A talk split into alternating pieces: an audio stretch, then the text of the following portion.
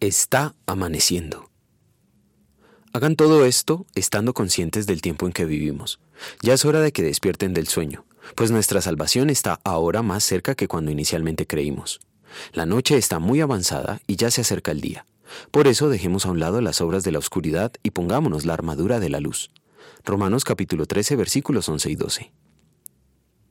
El amanecer de un día despejado es muy hermoso. Sus intensos colores estimulan el ánimo para emprender la nueva jornada.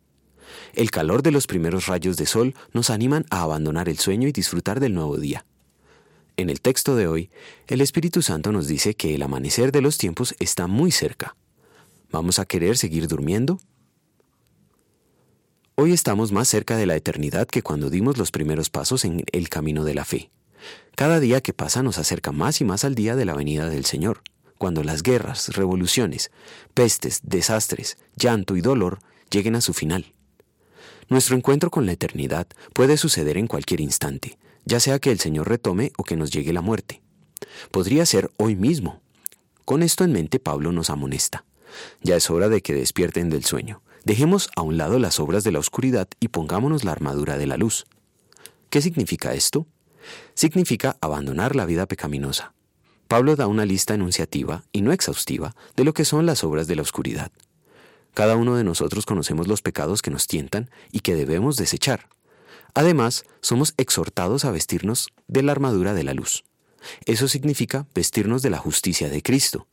Los méritos de Jesucristo son los únicos que nos ponen en buena relación con Dios. Delante de Él somos tan justos como Cristo y libres de la condenación eterna. Ese perdón nos es otorgado mediante la fe que el Evangelio obra en nuestro corazón.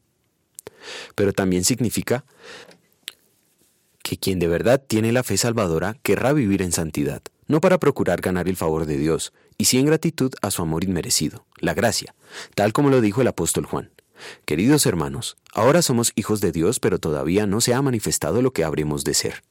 Sabemos, sin embargo, que cuando Cristo venga, seremos semejantes a Él, porque lo veremos tal como Él es. Todo el que tiene esta esperanza en Cristo se purifica a sí mismo, así como Él es puro. Primera de Juan capítulo 3 versículos 2 a 3. Oremos. Concédeme Jesús la sed de conocer tu santa ley. Infunde en mí la luz de tu perfecta salvación y gozará mi corazón de amor la plenitud.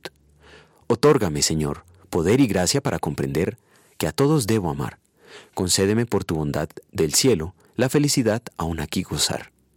Oh, santifícame, Señor, y llena mi alma de tu amor. Permíteme el oír tu voz, tu rostro contemplar y tu hermosura admirar. En ti y por ti vivir. Amén.